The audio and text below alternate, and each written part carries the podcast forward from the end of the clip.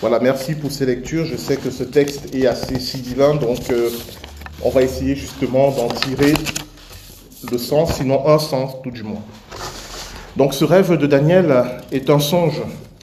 Euh, la différence entre les rêves et les songes, c'est que le songe, ce sont des rêves donnés par Dieu qui ont un sens et qui ont un message. Donc c'est un songe dans lequel il voit quatre bêtes qui montent de la mer. Alors en termes prophétiques, la mer représente les nations, les peuples, mais dans le sens de politique ou géopolitique, c'est-à-dire les mouvements des nations. Et ces bêtes montent de la mer, et ces bêtes, nous dit-on, ce sont des rois. Si vous lisez des livres qui euh, parlent de ce passage, on vous dira que les quatre bêtes que voit Daniel, c'est la reprise des quatre empires qui sont là sur la statue. C'est-à-dire que le lion, c'est euh, le royaume babylonien, l'ours, ce sont les Perses, le léopard à quatre têtes, ce sont les Grecs, et la bête euh, terrible et forte, c'est l'Empire romain. Je suis euh, complètement opposé à cette interprétation pour plusieurs raisons. La première, c'est que lors du songe de la statue, Daniel avait l'explication. C'est même lui qui explique le sens de ce rêve au roi Nabucodonosor. Tandis que ici, dans ce songe, qu'est-ce qu'il dit à la fin? Il dit, je ne comprends pas. Là, maintenant, il a besoin qu'on lui explique, ce qui nous signifie que ce songe a un sens totalement différent de celui du colosse au pied d'argent. Deuxième explication qui est beaucoup plus théologique, c'est que vous l'avez compris que dans ce songe, il voit un homme, dans certaines traductions on dit un fils de l'homme, qui vient devant Dieu et à qui Dieu donne le pouvoir, l'autorité on reconnaît bien là le Messie, à qui Dieu donne le pouvoir sur toute la création. Et vous comprenez maintenant pourquoi dans les évangiles, lorsque Jésus parle de lui, il dit le Fils de l'homme. Il fait référence à ce texte de Daniel pour signifier que dans ce songe, Daniel parle de lui.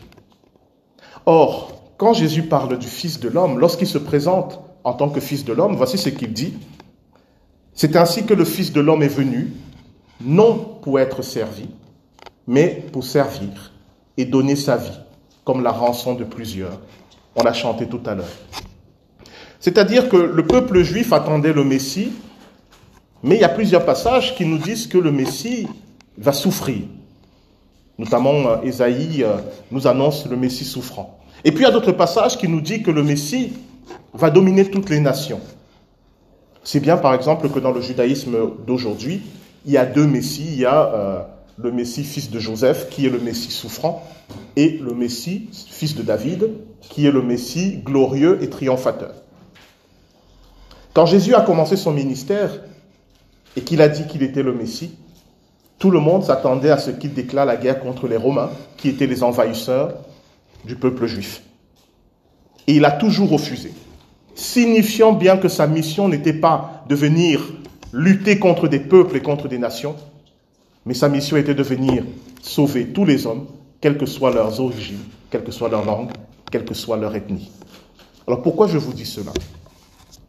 Lorsqu'on nous dit que ces bêtes que Daniel a vues, ce sont les Babyloniens, les Perses, les Grecs, les Romains, et que on voit que ces bêtes sont opposées au Fils de l'homme, eh bien, on dit que Jésus, dans sa mission première en tant que Fils de l'homme, en tant que Messie souffrant, est venu contre les Babyloniens contre les Grecs, contre les Romains, contre les Perses, ce qui est complètement faux. Le Fils de l'homme n'est pas venu pour s'opposer à un peuple ou à une nation. Il est venu pour sauver tous les hommes. Donc quand dans ce songe, Daniel voit le Fils de l'homme qui est en opposition à ces bêtes, alors ces bêtes ne représentent pas un royaume quelconque ou un peuple quelconque, elles représentent autre chose. Qu'est-ce qu'elles représentent? Eh bien, la, réponse nous est donnée par le Seigneur Jésus-Christ lui-même. Il est venu pourquoi Il est venu pour sauver les hommes. Les sauver comment? En faisant la réconciliation avec Dieu par la croix. Il est venu changer le cœur de l'homme. Si bien que ces bêtes qui sont en opposition avec le Fils de l'homme ne sont pas des puissances politiques, mais des puissances spirituelle.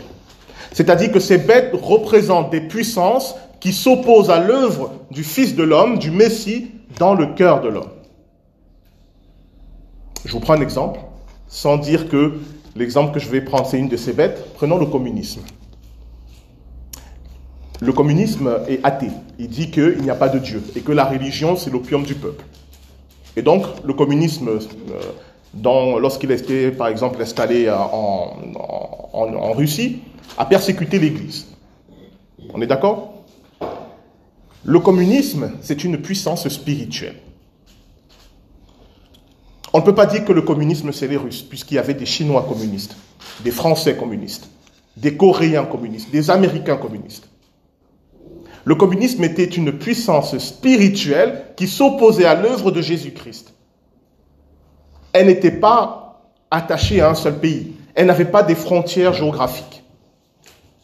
Quand je parle de puissance spirituelle, je vous parle de philosophie, de religion, d'idéologie, tout ce que vous voulez, mais des principes qu'on ne peut pas euh, contenir dans un espace géographique.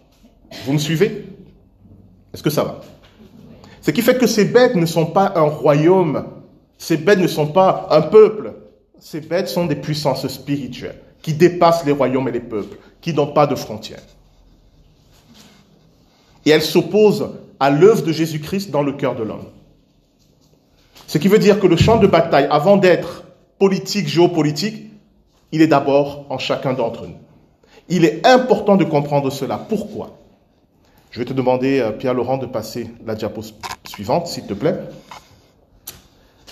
Bon, on ne voit pas très bien, mais voilà, c'est une sorte de représentation de ces quatre bêtes qu'a vu Daniel.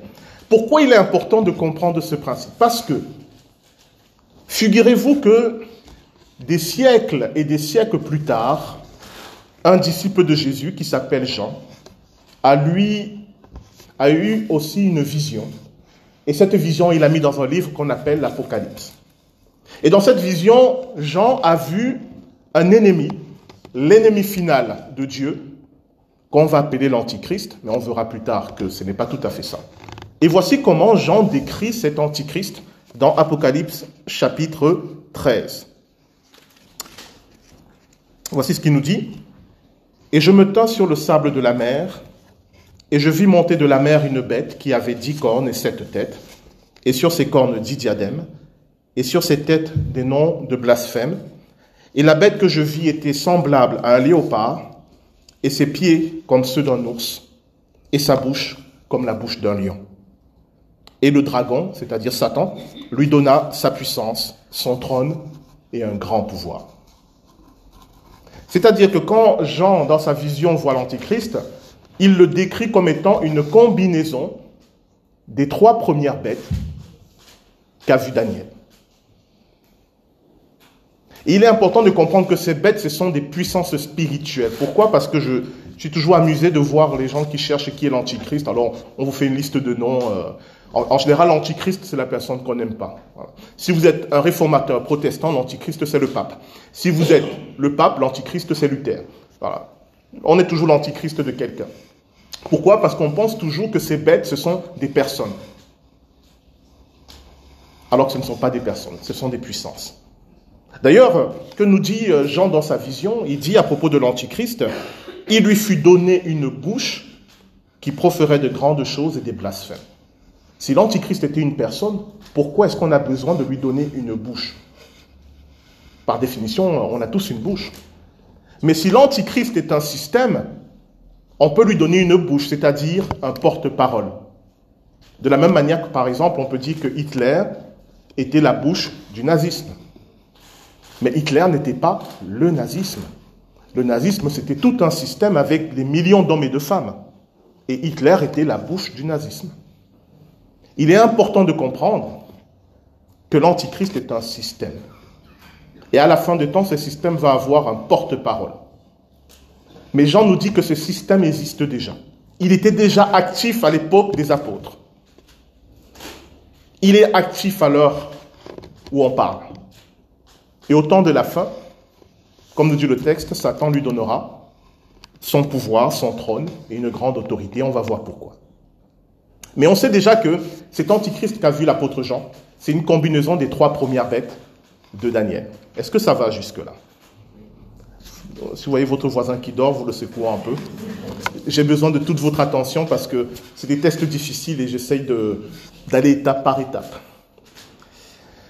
Alors, il y a un autre problème dans la plupart des livres qui interprètent ce passage, c'est qu'on vous dit que l'Antichrist, c'est la quatrième bête. Et c'est une erreur. Pourquoi la plupart des commentateurs pensent que l'Antichrist, c'est la quatrième bête que voit Daniel? À cause de cette petite corne dont il est dit qu'elle va persécuter le peuple de Dieu.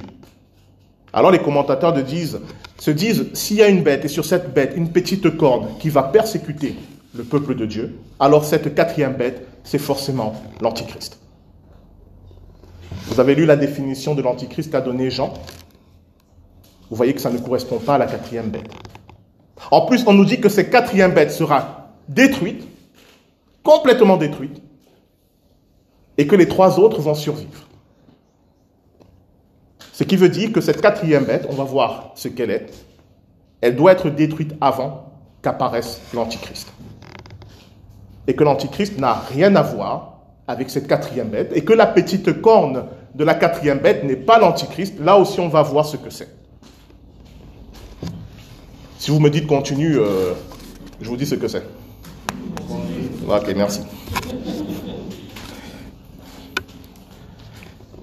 Alors, ces bêtes sont des puissances spirituelles, on l'a vu, qui combattent l'œuvre de Jésus le Christ dans le cœur de l'être humain. Les trois premières bêtes constitue l'adversaire final, alors quelles sont-elles Ces bêtes? Eh bien, j'ai une bonne nouvelle et une mauvaise nouvelle. Je commence par laquelle? La mauvaise nouvelle, à l'heure actuelle, je ne sais pas ce que représentent le lion, l'ours et le léopard. J'ai une idée, mais je n'ai pas suffisamment d'arguments. Alors, rassurez-vous, on va parler de l'Antichrist le... Alors, le 22 janvier 2023, si Dieu le veut. À ce moment-là, j'espère avoir beaucoup plus d'arguments et entrer dans les détails de ce que représente le lion, l'ours et le léopard. Donc ça, c'est la mauvaise nouvelle. Est-ce que vous voulez la bonne nouvelle? La bonne nouvelle, je crois savoir ce que représente la quatrième bête et la petite corde. Mais c'est une bonne nouvelle euh, qui ne va pas vous faire plaisir. C'est une bonne nouvelle pour moi parce que intellectuellement c'est très satisfaisant. Mais je ne sais pas si ça va être une bonne nouvelle pour vous avec ce que je vais vous démontrer maintenant. Et maintenant je vous demande beaucoup d'attention puisqu'on va voir cette quatrième bête, celle qui va nous intéresser ce dimanche et dimanche prochain parce qu'il y a tellement de choses à dire que je ne peux pas tout dire aujourd'hui. Donc dimanche prochain, on verra les choses avec encore plus de détails. Alors qu'est-ce qui nous est dit à propos de cette quatrième bête? Il nous est dit qu'elle ne ressemble pas aux autres elle est tellement différente des autres que Daniel n'arrive même pas à la décrire. Elle ne ressemble à rien de connu. Mais il est très facile de l'identifier parce qu'elle est tellement unique qu'on peut la repérer dans l'histoire. Qu'est-ce qu'on nous dit de cette bête On nous dit qu'elle mangeait, elle brisait et elle foulait aux pieds ce qui restait. Je vais essayer de le redire avec les mots d'aujourd'hui. Cette bête consomme, elle détruit, et elle gaspille. On nous dit que cette bête a des grandes dents de fer et des ongles d'airain. Or, souvenez-vous, lorsqu'on avait vu le songe de Daniel, cette statue, si tu veux bien remettre la diapo précédente, qu'est-ce qu'on avait dit? On avait dit que le fer représente l'Empire romain et que le bronze représente la civilisation grecque. C'est-à-dire que cette quatrième bête a en elle des éléments de l'Empire romain et de la civilisation romaine et des éléments de la civilisation grecque. Je relis ce qui est dit. Il me parla ainsi. Le quatrième animal, c'est un quatrième royaume qui existera sur la terre, différent de tous les royaumes, et qui dévorera toute la terre, la foulera et la brisera. Depuis que l'humanité existe, il y a un seul système, une seule puissance dont on peut dire qu'elle est capable de dévorer la terre, de la fouler et de la briser. C'est le système dans lequel nous sommes. La quatrième bête, c'est l'état actuel des choses. Alors il faut lui donner un nom. Les noms sont imparfaits parce que donner un nom, c'est toujours limiter les choses. Mais il y a un nom qui me plaît bien parce que il dit pas mal de choses et je vais essayer de vous l'expliquer. C'est ce qu'on peut appeler le système technico-capitaliste. Ça veut dire quoi le système technico-capitaliste? C'est-à-dire l'utilisation de la science et de la technique pour l'accumulation du profit. Alors ça semble très, euh, très marxiste comme discours, mais vous allez voir que il est tout à fait juste. Je vais entrer dans plus de détails. La quatrième bête, c'est le système actuel qui domine le monde et qui est né en Europe occidentale, héritière des Romains et des Grecs, et qui seul a la capacité de détruire littéralement la Terre. Aucune civilisation avant nous n'a eu le pouvoir de détruire la Terre. Et quand je dis nous, c'est parce que même si ce système est né dans l'Europe occidentale chrétienne, aujourd'hui, il a gagné le monde entier. Et c'est la raison pour laquelle on nous dit que cette bête dévore tout. Ce nom système technico-capitaliste, je le prends euh, d'une conférence de Gilles euh, de Bopt, professeur de philosophie à l'Institut catholique de Paris. Il a fait une très bonne conférence. Quand je faisais mes recherches sur ce passage, en écoutant sa conférence, il ne parlait pas de Daniel 7, mais en écoutant sa conférence, il m'a donné tous les éléments dont j'avais besoin pour comprendre qui était la quatrième bête. Le système technico-capitaliste, c'est la science et la technique au service du marché. C'est l'exploitation de la création par l'argent, par le moyen de la technique. Le monde entier devient une marchandise, car tout peut être contrôlé par la technique. Je vous donne un exemple. Avant, il était totalement impensable d'imaginer qu'il puisse y avoir un marché du bébé. Pourquoi? Parce que techniquement, cela n'était pas possible.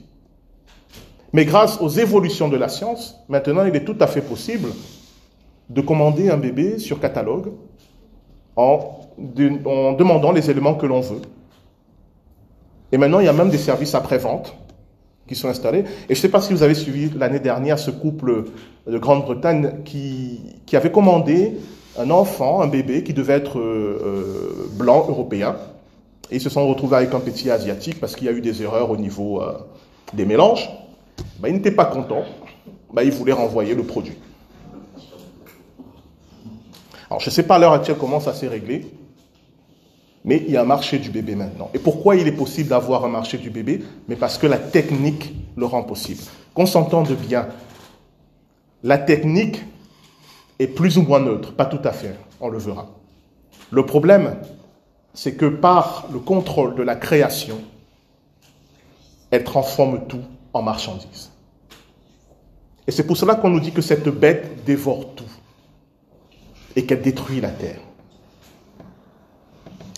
Je vais vous donner une citation euh, euh, qui m'a beaucoup parlé de Karl Marx dans Misère de la philosophie. Écoutez bien, vous allez voir, c'est très, très important. Et puis je vais vous donner d'autres exemples pour vous confirmer de plus en plus ce, que, ce dont je vous parle.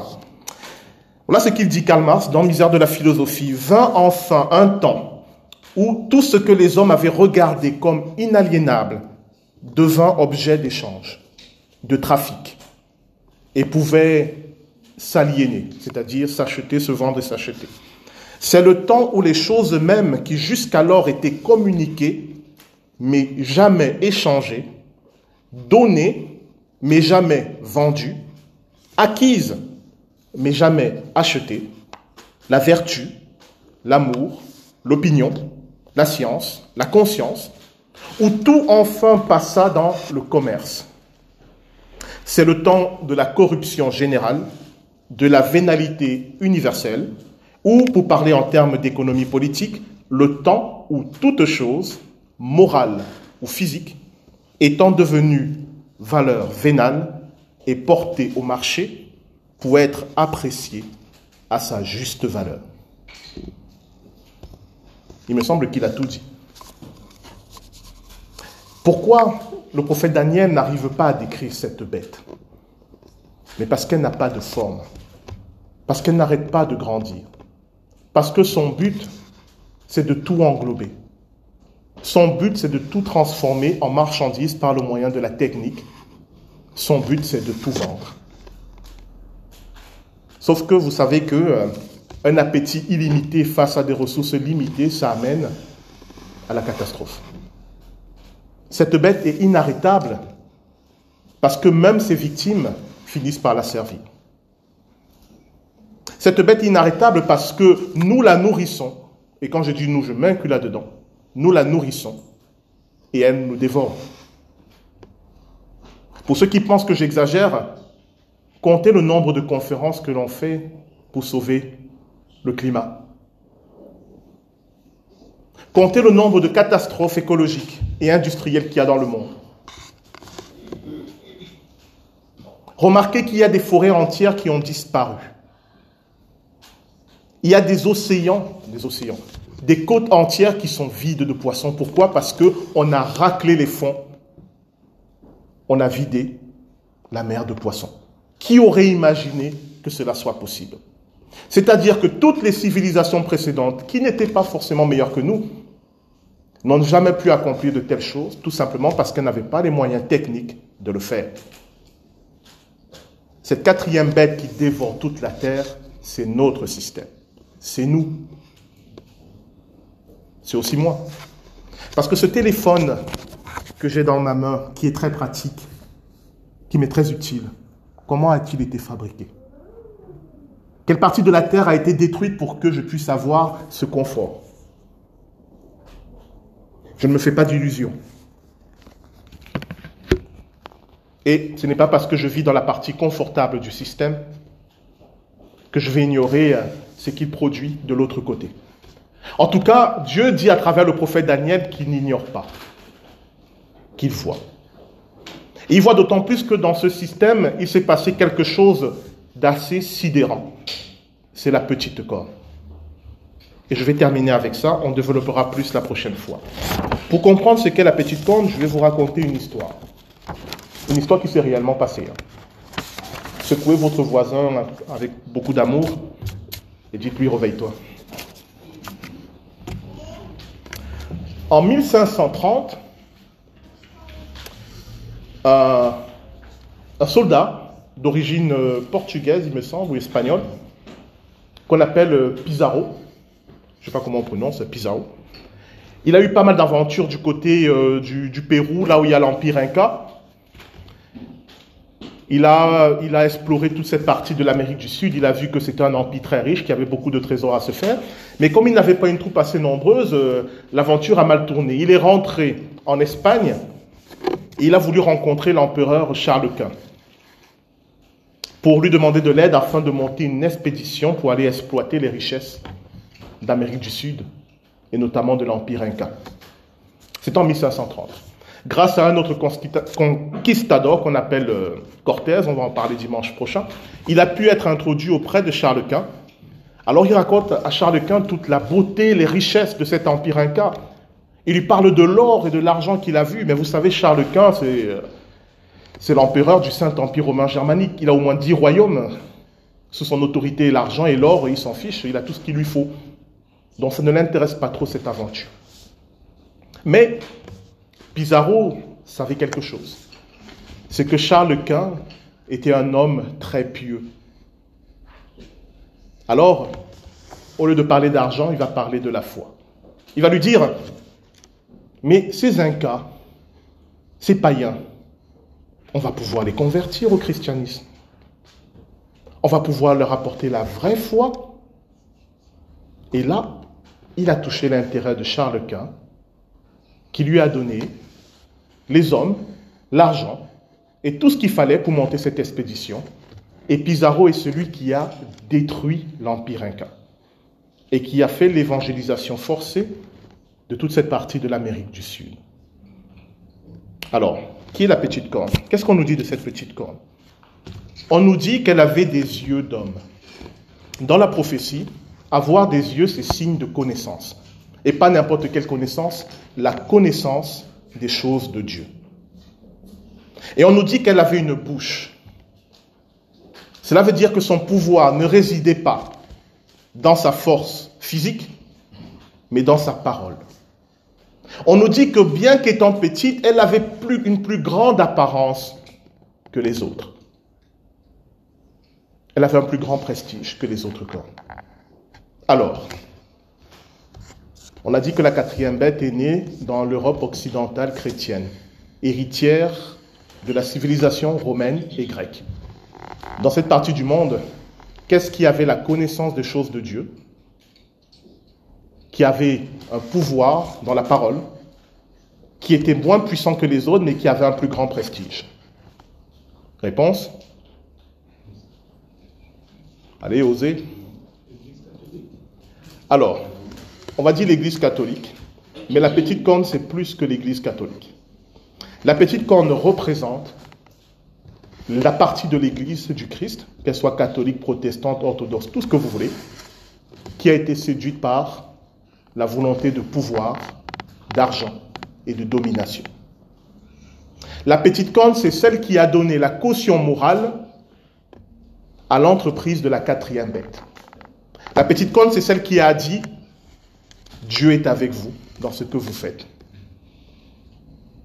La petite corne, c'est celle qui a encouragé le développement de la quatrième bête au nom de Dieu. Alors, dit, c'est l'Église catholique, c'est tombé dans le même piège que les réformateurs qui disaient l'Antichrist, c'est le pape. Ou le pape qui disait l'Antichrist, c'est euh, Luther. La petite corne n'a pas de limite physique. Ce n'est pas telle ou telle dénomination. Dans toutes les dénominations chrétiennes, parce que l'histoire l'a montré que ça a touché toutes les dénominations, il y a une partie de l'Église qui s'est compromise pour l'argent, pour le pouvoir, avec euh, ce système. Et c'est ça que Dieu annonce et dénonce au prophète Daniel. Et remarquez, on nous dit, c'est à cause des paroles de la petite corne que la bête est détruite. Pourquoi? Parce que toutes ces abominables choses qui ont été faites, à cause de la petite corne, on les a attribuées à Dieu. Et le Seigneur n'est pas d'accord. Le Seigneur a demandé de faire des disciples dans le monde entier. C'est vrai. Mais il n'a jamais demandé qu'en son nom, on tue, on détruit des civilisations et qu'on force à la conversion. Le Seigneur n'a jamais demandé qu'en son nom, on envahisse des peuples et qu'on les domine et qu'on les appauvrisse. Le Seigneur n'a jamais demandé qu'en son nom, on détruise la terre. La petite corne, l'apôtre Jean va aussi la voir, mais sous une autre apparence. Il va voir une femme qui est richement vêtue, il va l'appeler Babylone la prostituée. On en parlera aussi. C'est-à-dire cette partie de l'Église qui s'est compromise. Et en opposition à Babylone la prostituée, il y a cette partie de l'Église qui est restée fidèle au Seigneur et qu'on va appeler l'épouse ou bien la Nouvelle Jérusalem. Mais Daniel, il n'a pas cette compréhension, puisque en son temps, la notion d'église qui réunit les juifs et les païens n'existe pas. Il la voit sous la forme d'une puissance, une toute petite puissance, une petite corne, mais qui parle beaucoup et qui a un peu une grande apparence que les autres. Et cette petite corne, elle a cautionné le système à ses débuts, au lieu de le dénoncer. Elle a encouragé au lieu de le combattre. Elle y a participé au lieu de se mettre à l'écart. C'est ça le mystère de cette petite corne. On va le développer la prochaine fois. Et vous voyez ce qui s'est passé par exemple pour euh, les Incas. Qu'est-ce qui s'est passé? Pizarro est arrivé avec une petite troupe. Ce n'était pas une grande armée. Mais à eux seuls, ils ont détruit un empire millénaire. Pourquoi? Parce qu'ils étaient animés par la soif d'or et d'argent ils avaient la supériorité technique et ils avaient la caution de l'Église. Vous avez exactement cette quatrième bête. Et vous comprenez maintenant pourquoi, lorsqu'elle a été à l'œuvre dans le monde, personne n'a pu lui résister. Que ce soit les Aztèques, les Incas, même l'Empire chinois qui avait plusieurs millénaires, a été balayé. Prenez le temps de regarder l'histoire et vous verrez que chaque fois que ces trois choses sont combinées, la soif d'argent et d'or, plus la supériorité technique, plus la caution morale de l'Église, ça a fait des ravages dans l'histoire et dans le monde. Alors certains me diront aujourd'hui, bah, l'Église ne valide plus cela. Je parle de l'Église au sens large. Bah, pas tout à fait. Pas tout à fait. Il y a encore euh, récemment une théologie, la théologie de la prospérité, qui disait que euh, si tu as des biens de consommation en grand nombre, bah, c'est que tu es béni de Dieu. Peu importe que ces biens de consommation, dans leur production, ont participé à détruire la terre, à mettre en esclavage des enfants dans des mines. Peu importe, tu es béni. De nouveau, on cautionne le système, on le valide.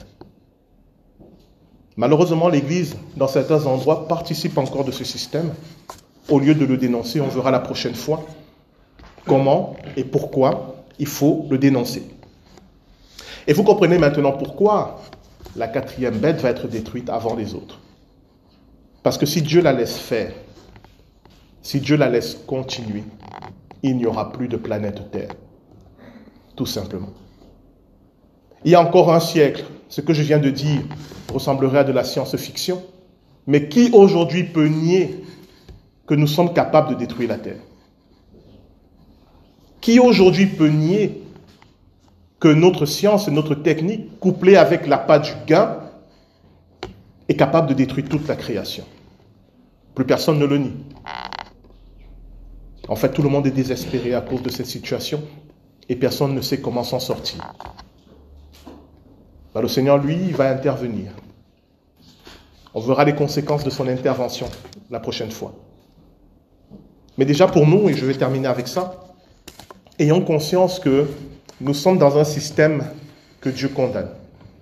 Alors, pour beaucoup d'entre nous, moi inclus, on ne sait pas toujours comment faire, à part peut-être euh, tout abandonner, aller vivre en ermite sur les plateaux du Larzac.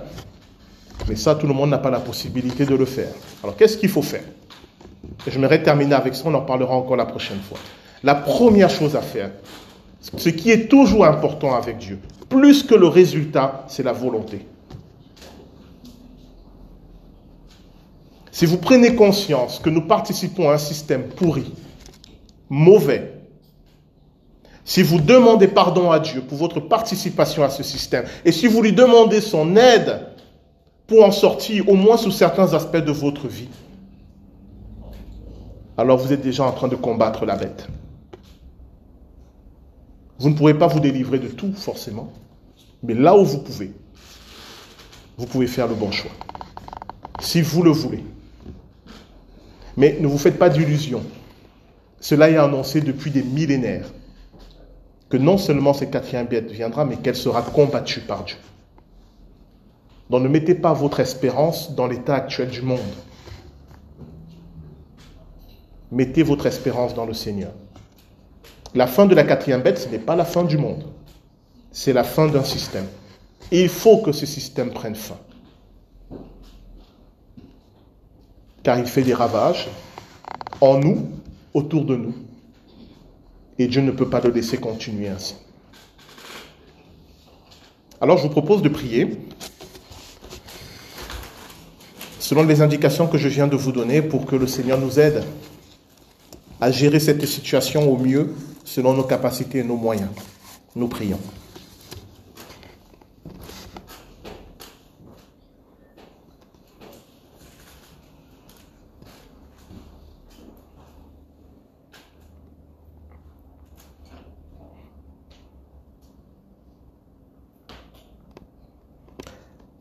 Dieu notre Père, dès les temps anciens, tu as annoncé la venue de ces royaumes, de ces puissances qui vont disputer au Seigneur Jésus-Christ la domination dans le cœur de l'homme.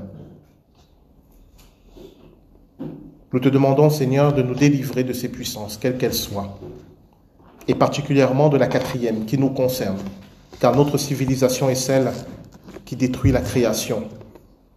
Notre civilisation est celle qui dévore, qui détruit et qui gaspille. Notre civilisation est celle qui est née avec la caution de l'Église, qui, en ton nom, a approuvé des destructions, des massacres, la colonisation, l'esclavage, toute cette oppression de l'humanité et de la création. En tant que chrétiens, en tant qu'enfants de Dieu, nous dénonçons cela, nous rejetons cela et nous refusons cela. Mais tu connais d'autres situations particulières. Tu sais que pour certains d'entre nous, il y a des contraintes, des obligations qui nous empêchent de faire euh, les bons choix. Nous implorons avec ton pardon ta grâce et ton secours pour que là où nous pouvons être délivrés de l'emprise de ces bêtes, tu nous délivres et tu nous donnes une manière de vivre renouvelée et agréable. Et que là où le combat doit être mené, tu nous donnes la sagesse et le discernement pour le mener fidèlement jusqu'au bout. Dans la prophétie, tu annonces ta victoire et la destruction de ces bêtes. Que ton règne vienne, Seigneur, afin que nous sortions de ces systèmes mortifères pour l'homme et la création, pour entrer pleinement dans ton royaume. Nous te le demandons au nom de Jésus-Christ notre Seigneur. Amen.